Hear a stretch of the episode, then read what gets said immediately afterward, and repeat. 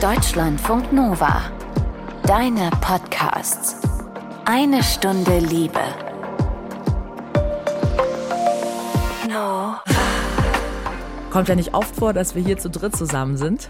Aber wir wollen nochmal zurückgucken, gemeinsam auf die besonderen Folgen aus 2022.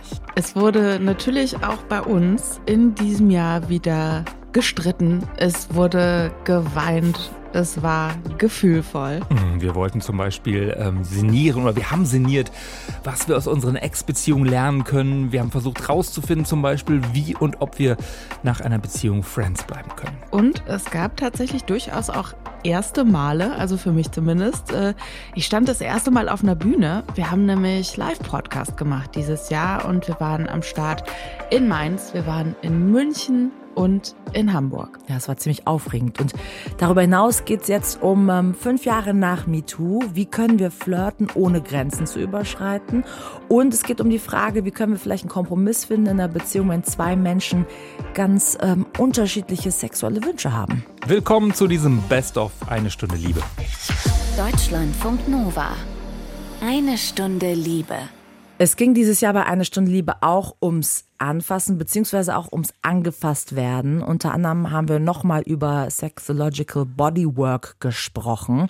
Und obwohl der Name es schon ein bisschen andeutet, hat das Ganze ja nicht zwingend direkt was mit Sex an sich zu tun. Sexological Bodywork, dahinter steckt eine Form von Körperarbeit, kommt ursprünglich aus den USA das Ganze. Die Methode soll helfen, zu selbstbestimmter Sexualität zu finden, geht viel um Wahrnehmung des eigenen Körpers, auch um Berührung, um so Fragen wie, wie fühle ich mich eigentlich in meinem Körper? Wie bewege ich mich als Mensch in der Welt? Ja, oder auch um die Frage, was ist eigentlich in meinem Körper gespeichert und wie ist überhaupt mein Zugang zu meinem Körper.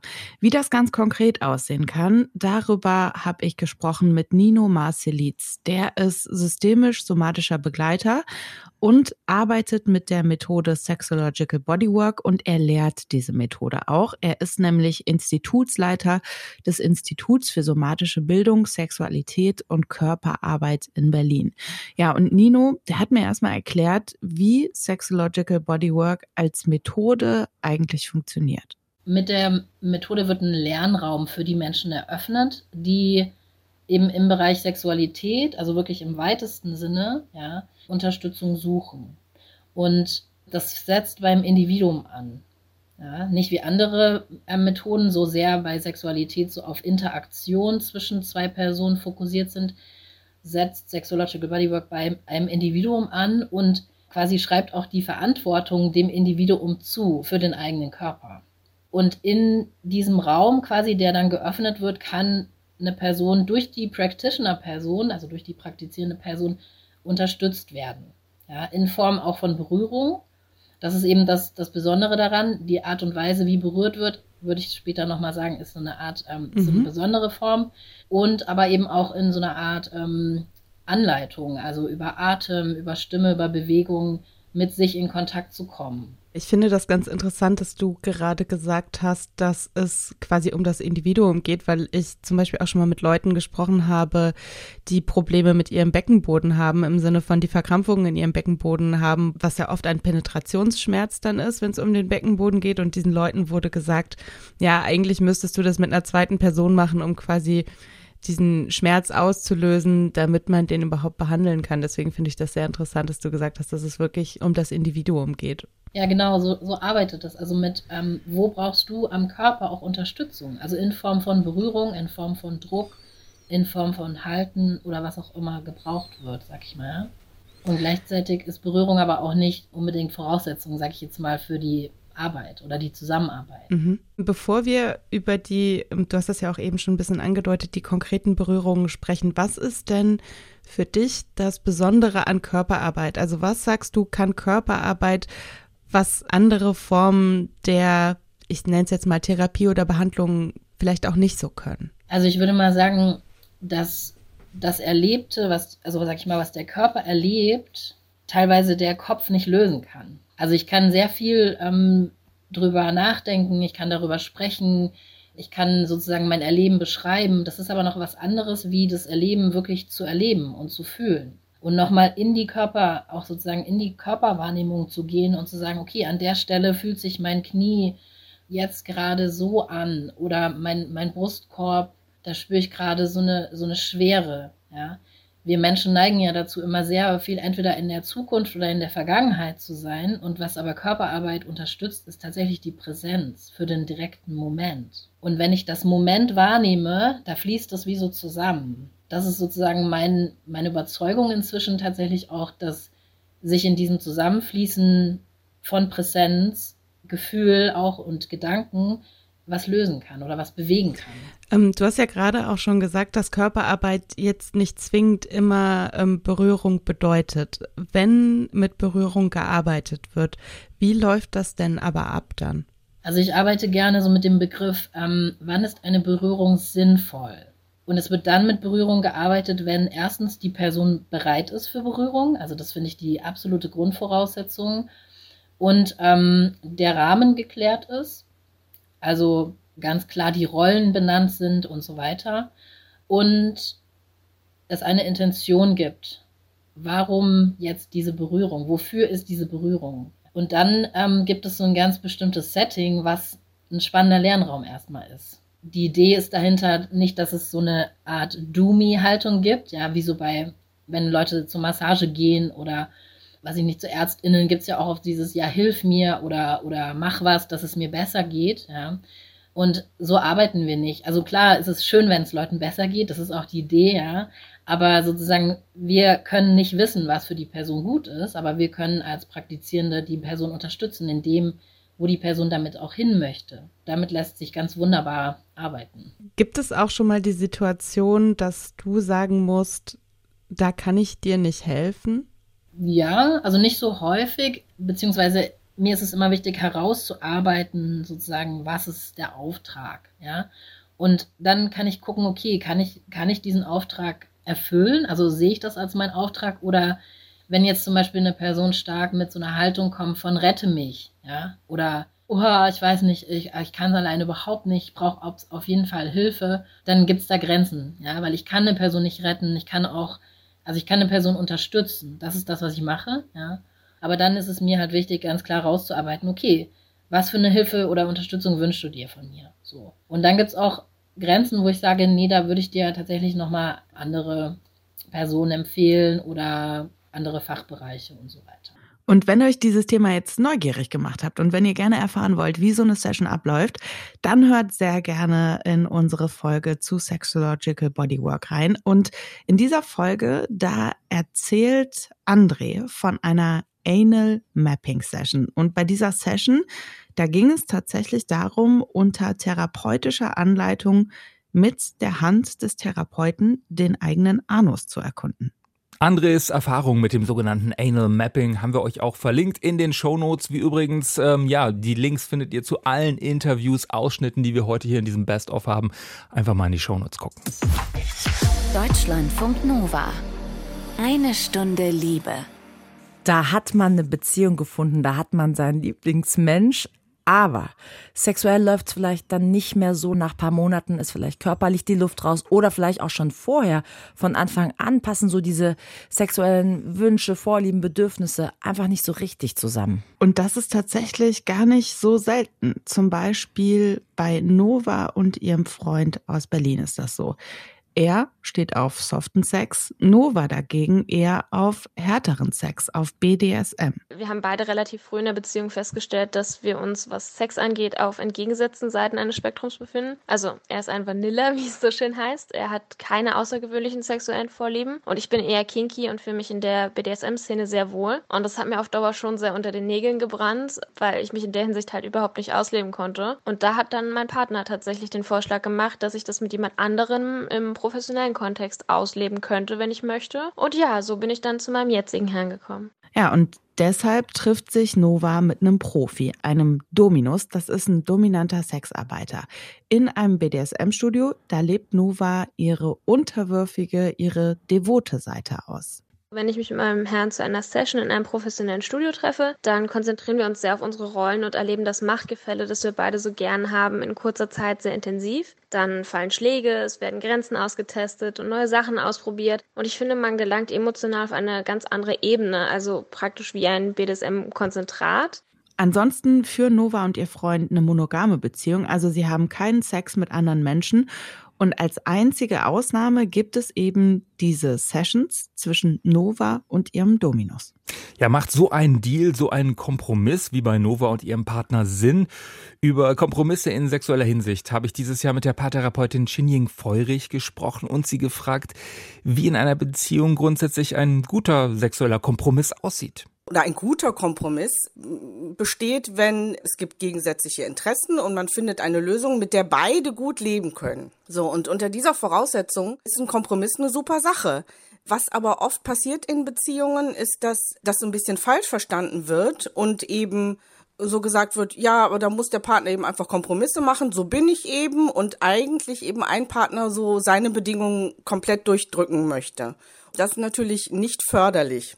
Weil generell ist eben auch wichtig, darüber zu sprechen, also wenn man so sagt, sind Kompromisse in Beziehungen wichtig, dann ist eben, stellt sich auch noch die Frage, wofür genau, um die Beziehung zu erhalten oder um die Beziehung glücklich zu gestalten. Das sind ja zwei verschiedene mhm. Ansätze. Ne? Und ganz oft wird auch in die Richtung gefragt, dass die Beziehung überhaupt hält. So, ne? Mhm. Mein Ansatz ist aber immer, dass die Beziehung glücklich ist. Das ist das Ziel. Ne?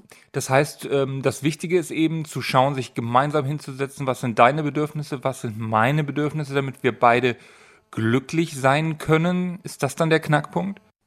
Ja, so ungefähr, wobei das nicht immer so immer so harmonisch tatsächlich laufen muss. Also das ist natürlich schön, wenn das so, wenn man das so machen kann, hör mal, das ist mein Bedürfnis und das ist dein Bedürfnis. So, so kann es gehen.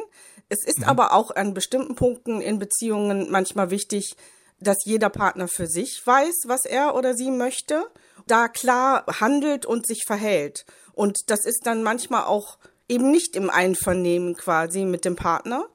Aber trotzdem geht das dann in die richtige Richtung.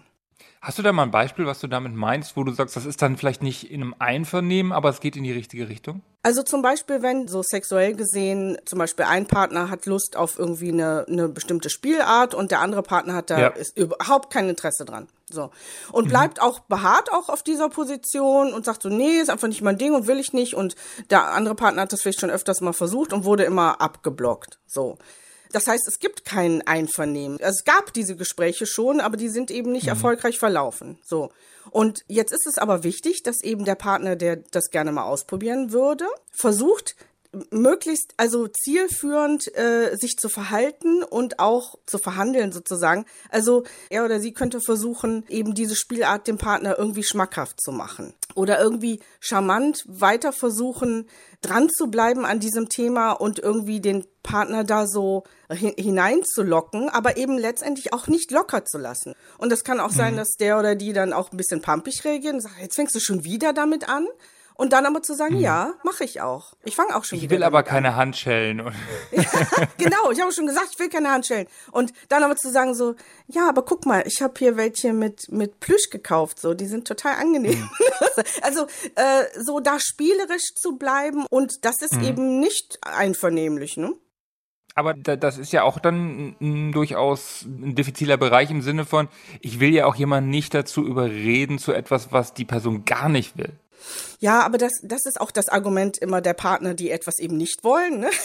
dass, mm. dass das ja eben gar nicht geht. Ne? Und natürlich ja. stimmt das. Niemand muss irgendwas. Aber da frage ich dann auch immer die Partner, die dann irgendwie nicht wollen oder sagt dann, du darfst alles. Also du musst gar nichts. Aber wenn du diese Beziehung möchtest, dann lohnt hm. es sich vielleicht mal drüber nachzudenken, sich zumindest mal irgendwie etwas auszuprobieren oder etwas in das Thema hineinzuwagen. Ich höre daraus so ein bisschen so einen Appell zum Öffnen, mal ausprobieren und dann erst ein Urteil bilden. Auf jeden Fall, weil es ist ja so, wenn man weiß, der Partner oder die Partnerin wünscht sich wirklich etwas sehr und der andere oder die andere das einfach nicht providen will, ne? Also einfach sagt, nee, mhm. das ist aber nie, so will ich nicht und damit musst du leben. Diese Partnerin oder der Partner muss sich immer im Klaren darüber sein, dass das am anderen immer weiter nagt. Der sagt zwar vielleicht erstmal, ja, ist, ist okay oder bringt das Thema nicht mehr auf, aber das heißt nicht, dass das Thema nicht ständig präsent ist sagt die Paartherapeutin und Heilpraktikerin Xinjing Feurich. Sie sagt, unausgesprochene Wünsche und Bedürfnisse, die können langfristig an einer Partnerschaft nagen. Ich fand ja in dieser Folge auch total spannend äh, die Beziehung, wo eine Frau, die asexuell ist, mit einem Mann zusammen ist, der eben mhm. sexuelle Bedürfnisse hat. Till, das mhm. war für mich auch total spannend, das nochmal so zu hören, wie die dann einen Kompromiss finden. Deutschlandfunk Nova. Eine Stunde Liebe. Vor fünf Jahren, da ist die Debatte um sexualisierte Gewalt angelaufen. Hashtag MeToo war plötzlich gefühlt überall. Und ja, nach fünf Jahren mit diesem Hashtag MeToo haben wir uns eben gefragt, wie läuft's denn eigentlich mit dem Flirten? Und zwar ohne Grenzen zu überschreiten. Da scheinen tatsächlich manche einfach verunsichert zu sein. Also ich traue mich quasi nie, ohne ein eindeutiges Zeichen der Frau, mit ihr zu flirten. Und was die Zeichen sind, da bin ich mir auch nicht so sicher. Deswegen flirte ich quasi nie. Und wenn doch, ist es mir irgendwie unangenehm und ich frage mich, ob das jetzt übergriffig war. Ja, eine Stunde liebe Hörer Yannick hat uns erzählt, wie er beim Flirten doch manchmal zweifelt, zögerlich ist. Ja, ich weiß gar nicht. Ähm, habt ihr eigentlich auch das Gefühl, dass es mittlerweile durch MeToo da mehr Fragezeichen gibt beim Flirten? Wie geht's euch da? Also ich weiß nicht so genau, das ist glaube ich sehr unterschiedlich, mit wem du darüber sprichst, aber ich habe schon den Eindruck, so unter Jungs, einerseits gibt es Leute, die das verfolgen, andererseits gibt es so Leute, die kriegen diesen ganzen MeToo-Debatte überhaupt nicht mit. Und ich glaube schon, dass es so ein paar Leute gibt, die so ein bisschen, ja, darf ich das jetzt, darf ich die Frau noch zum Drink einladen oder ist es dann toxisch in Anführungszeichen? Also so, dass es so ein bisschen diese Sorge gibt. Ich glaube aber, dass die in der Praxis ziemlich äh, theoretisch ist und übertrieben ist. Mhm. Wie seht ihr ich das? Ich glaube schon, ja, ich glaube, das ist so ein bisschen so eine Verunsicherung, dadurch, dass man sich gegebenenfalls mit dem Thema auseinandersetzt, der auch normal ist, ne? Einfach weil man ja auch so von alten Mustern irgendwie abweicht, weil man früher Sachen nicht hinterfragt hat. Aber ich frage mich da teilweise auch, ob das jetzt ähm, eher so in akademischen Kreisen zum Beispiel vorkommt, ja. dieses Thema. Ja, das ist in Teilen bestimmt so.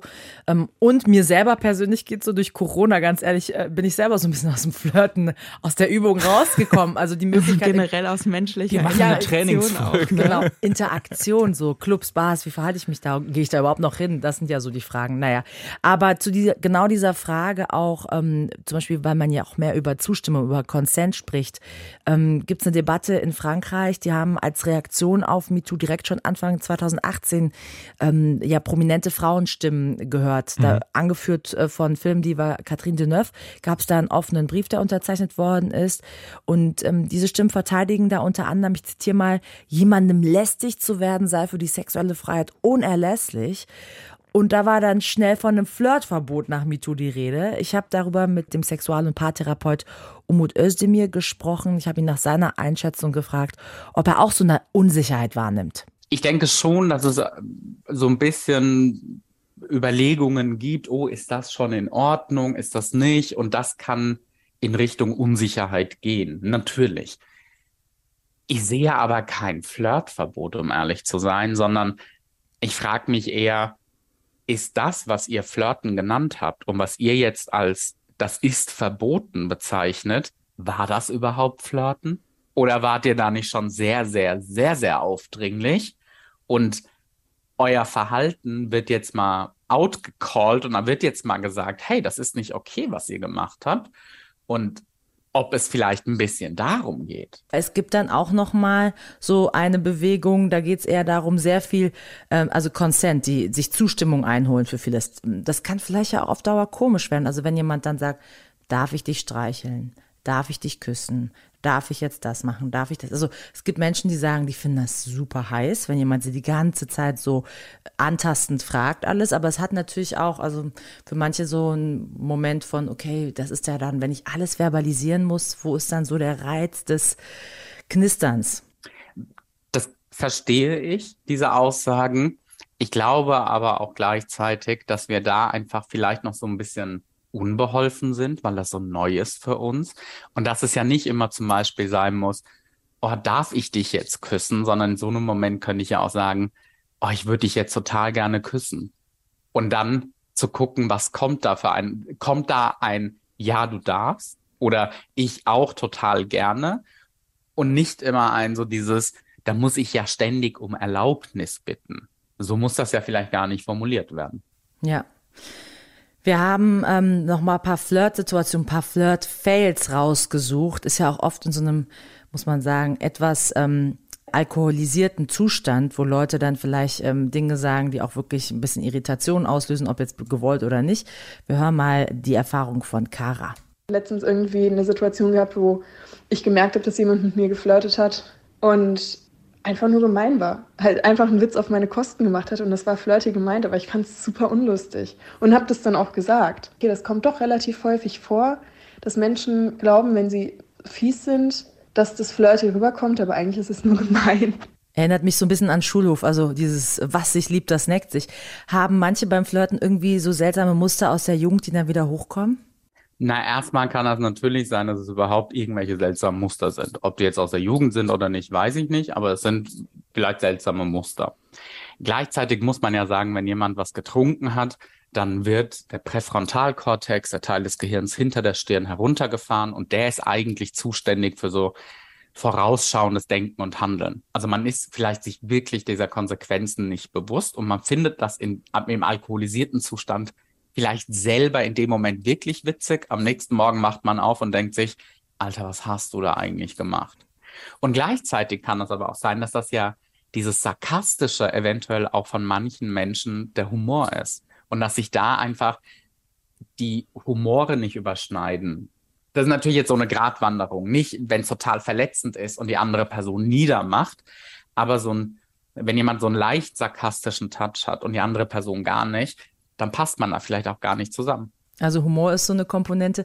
Und dann geht es ja auch darum, gute Komplimente machen zu können. Was gehört da dazu?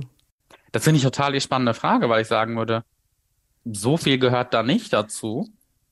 Außer so ein paar Sachen wie, ich würde jetzt vielleicht nichts über die Genitalien sagen oder sekundäre Geschlechtsmerkmale. Ich würde jetzt vielleicht, also jetzt bezogen auf Brüste, ich würde vielleicht auch, wäre vorsichtig bei der Figur, weil man da nie wissen kann, ob die andere Person da eventuell ein problematisches Essverhalten oder ein Sportverhalten oder so hat.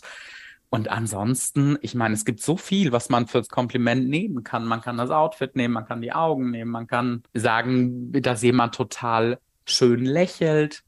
Also das Schönste, was ich glaube ich mal gehört habe, war, wenn du lächelst, geht die Sonne auf. Ist äh, auf jeden Fall schon mal ein schönes Kompliment, vielleicht auch ein bisschen kitschig. Ähm, Anke Till, könnt ihr das toppen? Eure schönsten Komplimente, die ihr bekommen habt oder vielleicht auch verteilt? Oh, wenn du lächelst, geht die Sonne auf. Kann man das noch toppen? Ja, ja. vielleicht was nicht so. Ich finde, das klingt halt so ein bisschen auswendig gelernt. Ne? Mhm. Ich mag irgendwie so Komplimente, also wo man so bei sich bleibt. Also ich mag das, wenn mir jemand sagt irgendwie, du gibst mir ein gutes Gefühl oder bei dir fühle ich mich wertgeschätzt oder so. Und so versuche ich halt auch Komplimente zu geben. Und wenn ich Komplimente zu Äußerlichkeiten gebe, dann sowas wie, ey, geiler Nagellack oder sowas. ich habe mal wahrgenommen, ich kann Komplimente ganz schlecht annehmen. Kennt ihr mhm, das auch? Mm. Mhm. Das wird dann so weggedrückt, will man gar so, nicht hören. Ne? Ich mache dann Witze oder, oder dass man so, sowas haha. so ganz zufällig gemacht hat. Ja, toller Nagellack. Ja, ich bin gestern in meine Nagellackkiste reingefallen. Das äh, ist alles aus Versehen passiert. Genau, gar nicht gewollt. Naja, auf jeden Fall könnt ihr auch natürlich das Gespräch mit Umut Özdemir ähm, nochmal nachhören. In den Shownotes alles verlinkt.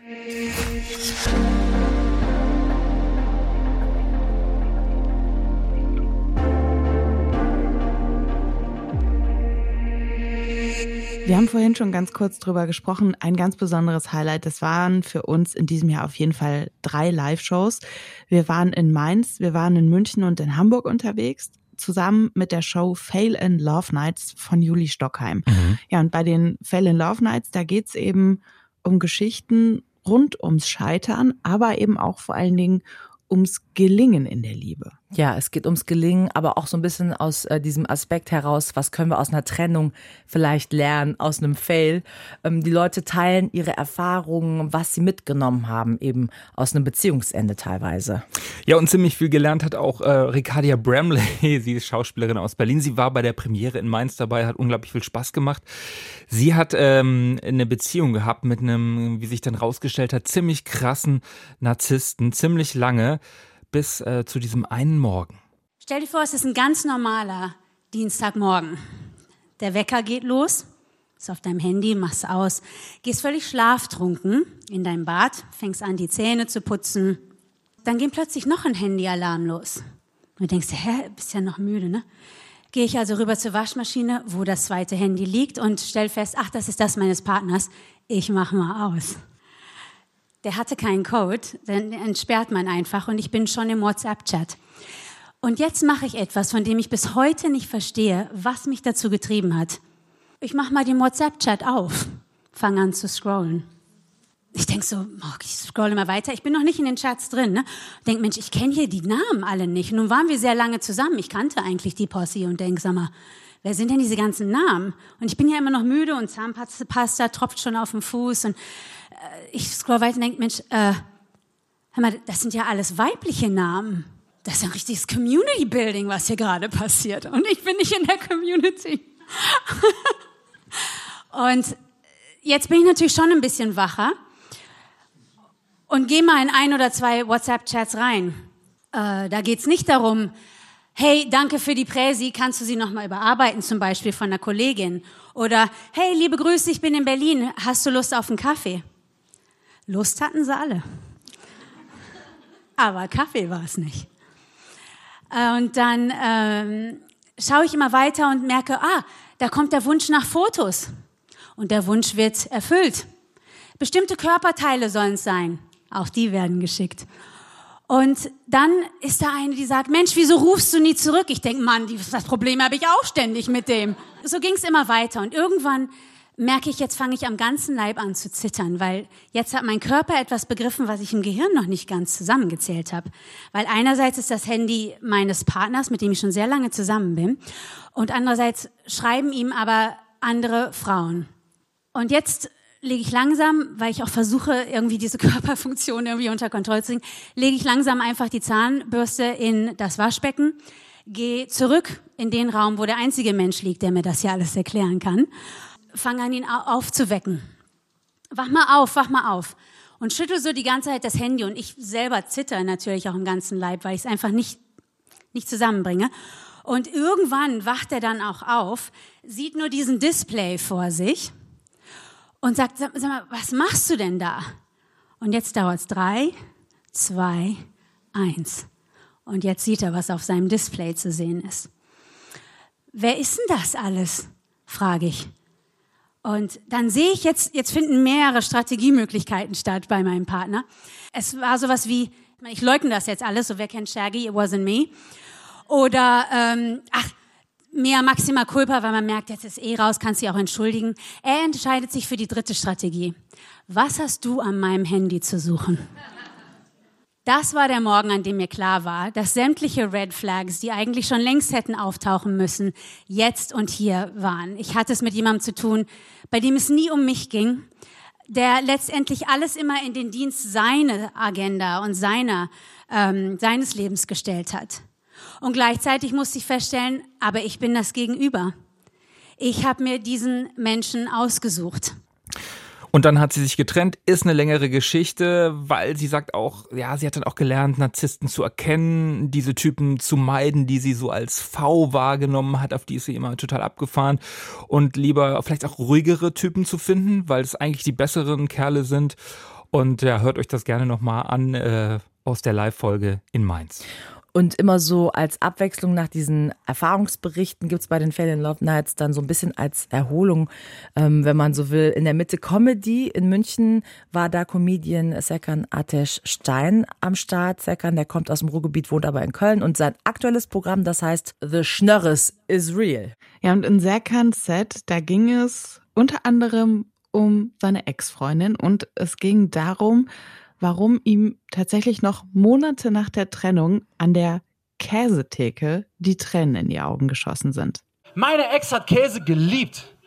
Ey, ich sag mal so, ich wollte einmal so angeguckt werden, wie sie den mittelalten Gouda anguckt, weißt du? Wenn ich Sex haben wollte, musste ich mir einen Parmesan einreiben, Alter, weißt du so. Ich war einfach zusammen mit Samson von Chip und Chap, Alter. Also Käse. Sie hat auch nie gesagt Käse, immer Käse. Käse. Alter, so eine Begeisterung für den Käse. Und sie hat richtig was geopfert für den Käse. Sie hatte keine Gallenblase mehr, sie hätte gar keine Fette mehr essen dürfen. Alter, sie hat sich einfach ein paar Artischockentabletten reingehauen und dann ran an die Käseplatte, ne? Käse. Also für mich hat sie nicht mal einen Abend geopfert, Alter, weißt du, oder einen Samstag beim Ikea, das war nicht drin, weißt du, aber war okay. Und als wir dann so Schluss hatten und ich an der Käsetheke vorbeigegangen bin, da war es so ein bisschen so wie, boah, ich wünsche es euch nicht, aber kennt ihr das, wenn man seinen Ex mit der neuen oder mit dem neuen trifft? Irgendwo, beim Club, irgendwo im Club oder so. Und dann ist es diese soziale Paranoia, weil man sich ja kurz eben, ganz kurz, hi, schön dich zu sehen. Erste Lüge, schön dich zu sehen. Zweite Lüge, weißt du, ich hoffe, es geht dir gut. Dritte Lüge, weißt du, weil im Grunde genommen denkst du nur eins. Übrigens, zu Käse kann ich noch eins sagen, ne? Äh, Käse mochte aber kein Obst. Weißt du, ey, Alter, wie kann man kein Obst mögen, ne? Ich habe so richtig geilen Obstsalat gemacht mit Mangos und das sind die guten Sachen, Alter, ne? Ich schwör's dir, und ich bring das so ins Wohnzimmer und dann sagt sie so zu mir, ja, ich mag ja auch keine Früchte. Ich sag, was? Ja, ich mag keine Früchte. Ich sag, ja, ist ja gut, aber warum benutzt du das gute Wort Früchte? Weil ich finde, in Früchte ist das Leckere schon mit drin konnotiert, weißt du, dieses Früchte. Hätte sie gesagt, dunkler, bedrohlicher Vokal mit O, ich mag kein Obst. Das hätte ich verstehen können, weißt du, weil Obst. Das klingt so nach Zwang. Wenn eure Kinder nichts Gesundes essen, liegt safe an der Kommunikation. So, du musst noch dein Obst essen. Ich hasse dich. Aber hier, mein Kind, ich habe noch ein paar Früchte für dich. Du bist der beste Papa der Welt. Aber Obst. Es eignet sich höchstens beim Sadomaso als Safe Word. Ich bin sicher, der Film Shades of Grey hätte ein ganz anderes Ende genommen. Wenn die Frau so am Andreaskreuz genagelt dann so, ah! Obst. Sorry, not sorry an dieser Stelle, falls ihr jetzt weder an der Käse noch an der Obsttheke vorbeigehen könnt, ohne Bilder im Kopf zu haben. Mhm. Bedankt euch dafür einfach bei Serkan Atestein. Ja, und bei diesen Fail in Love Nights, bei dem Bühnenprogramm gibt's am Ende immer noch äh, eine Einordnung, Tipps von PaartherapeutInnen. So, und wir sprechen ja ganz oft mit dem Paartherapeut Erik Hegmann bei uns in der Liebe, aber auch generell in Deutschlandfunk Nova allgemein, wenn es eben um Beziehungsfragen geht. Er lebt in Hamburg, also war für uns irgendwie klar, wenn wir dann dort einen Live-Podcast aufnehmen, dann muss Erik eigentlich mit auf die Bühne und er hat da über Emotionen gesprochen. Alle Paarkonflikte sind emotionale Konflikte. Und das bedeutet, einen Konflikt auf Sachebene austragen zu wollen, ist Unfug. Das, was viele, meine Generation zumindest, also ich bin Jahrgang 66, wir haben noch gehört, sei nicht so emotional, bleib auf der Sachebene. War eine Scheißidee. Weil auf der Sachebene versuchen, sich zu überzeugen, dass die Socken vor der Waschmaschine wirklich ungünstig liegen, das bringt herzlich wenig. Was machen die Partner? Die werden sich gegenseitig mit Argumenten bewerfen, warum die Socken da super liegen oder warum man zu müde war, die Socken woanders hinzulegen und warum die Idee mit der Wäschetrommel eigentlich sowieso veraltet ist und dass man das gar nicht machen muss. Aber es geht nicht um die verfluchten Socken. Es geht darum, was macht das mit mir, wenn ich diese verfluchten Socken jedes Mal hinterherräumen muss? Das heißt, ich werde nicht gesehen, ich werde nicht gehört, ich werde nicht respektiert und darauf habe ich keine Lust. Und wenn ich jetzt anfange, darüber zu diskutieren, wer räumt denn die Socken weg, dann gehe ich nicht auf diese emotionale Ebene, um die es wirklich geht. Und nur so lässt sich dieser Konflikt tatsächlich lösen, indem ich bereit bin, genau dahin zu gucken. Was macht das mit mir? Warum beschäftigt mich das? Warum fühle ich mich in dieser Situation plötzlich wie die Putzfrau, wie der Putzmann? Und vielleicht ja auch, warum kommt das aus meiner Kindheit? Denn wir wissen alle, die Eltern sind schuld, ohne jetzt Schuldzuweisungen machen zu wollen. Aber die Eltern haben uns natürlich geprägt. Die haben uns Dinge beigebracht. Und Emotionen, Emotionen sind Daten. Emotionen sind Echos der Vergangenheit. Emotionen haben überhaupt nichts damit zu tun, was jetzt gerade in diesem Moment passiert, sondern da sind Erinnerungen an frühere Momente. Die werden unglaublich gut abgespeichert in uns. Und zwar von der Psyche genauso wie vom Körper. Weil Emotionen sollen den Körper ja in einen Zustand bringen, in dem er sich wehren kann, in dem er flüchten kann, in dem er auch in Gegenangriff gehen kann. Und das ist eine Dynamik, die natürlich auch bei Paaren zweimal auftritt. Da ist einmal die Emotion des einen, einmal die Emotion des anderen. Und das sind Emotionen, die kommen von früher. Häufig mal von der Ex-Beziehung, häufig vom Ex-Partner. Der Neue, die Neue, die können gar nichts dafür, dass mich das triggert. Trotzdem ist natürlich die erste Reaktion, die ich habe, ich fühle mich gerade schlecht, du hast was gemacht, hey, du bist schuld, du bist schuld an meiner Emotion. Und das ist einfach, aber falsch. Paartherapeut Erik Hegmann hat uns dann noch Tipps gegeben, wie man eben in der Beziehung Auseinandersetzungen besser angehen kann. Und wie gesagt, alle Folgen, aus denen ihr jetzt Ausschnitte gehört habt, die haben wir euch in die Show Notes gepackt. Könnt ihr alles nochmal nachhören, jetzt über die Feiertage, Anfang des Jahres. Da habt ihr nochmal ganz viel eine Stunde Liebe geballt. Ja, und wir hatten echt viel zu tun dieses Jahr bei eine Stunde Liebe, muss man sagen. Mhm. Ja, auf jeden Fall. Und falls ihr sagt, da gibt's noch mehr zu tun, ihr habt Liebes- oder Sexthemen, die euch auf dem Herzen liegen, da sollten wir mal dringend was drüber machen dann könnt ihr uns schreiben. Ihr könnt auch anonym zum Beispiel dann erzählen. Meldet euch gerne bei uns. Schreibt einfach mail at deutschlandfunknova.de. Wir freuen uns auf jeden Fall immer über Themenanregungen und äh, ja auch mit Inspiration, womit wir uns 2023 hier auseinandersetzen können. Wir sagen ein großes Danke und habt's gut. Ja, danke auch an euch beide, Till und Anke. Bleibt liebevoll. Danke an uns alle. Deutschlandfunk Nova. Eine Stunde Liebe. Jeden Freitag auf deutschlandfunknova.de und überall, wo es Podcasts gibt. Deine Podcasts.